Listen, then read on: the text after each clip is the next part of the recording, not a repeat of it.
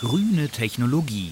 Sie soll jetzt Putzfahrzeugen helfen, sauber Straßen zu reinigen, ganz ohne Abgase.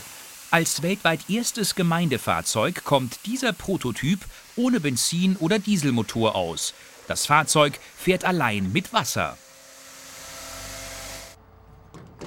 Im Inneren des Fahrzeugs wandeln Brennstoffzellen Wasserstoff in Strom um. Dieser treibt den Elektromotor an. So kann das Putzfahrzeug acht Stunden lang fahren, bis es wieder mit Wasserstoff aufgetankt werden muss.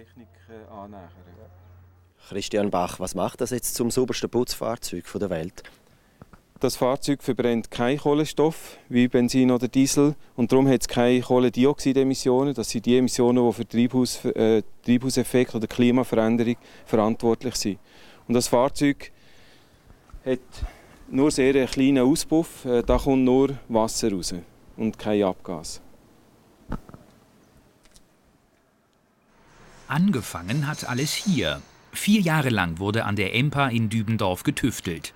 Ziel der europaweit führenden Motorenforscher, sämtliche Putzfahrzeuge sollen künftig abgasfrei, ohne CO2 durch Fußgängerzonen und Bahnhöfe fahren.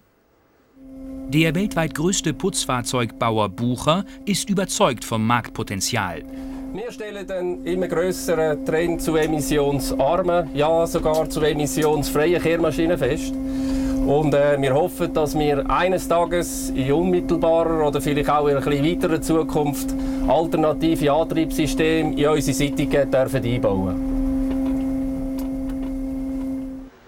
Morgen wird hier der Reiniger erstmals aufgetankt und dann seine Runden in der Stadt Basel drehen. Wir haben einen Beitrag leisten zur Reduktion vom CO2 und glauben, dass äh, eine Möglichkeit darin besteht, indem man mehr Wasserstoffbetriebe in Putzfahrzeuge einsetzt. Wir machen das jetzt sechs Monate, werten den Versuch nachher aus und dann ist das durchaus eine Variante, dass wir sukzessive umstellen. Der Wasserstoffreiniger wird nach Basel auch in Bern und St. Gallen für saubere Verhältnisse sorgen und sich im eineinhalb Jahre langen Praxiseinsatz bewähren müssen.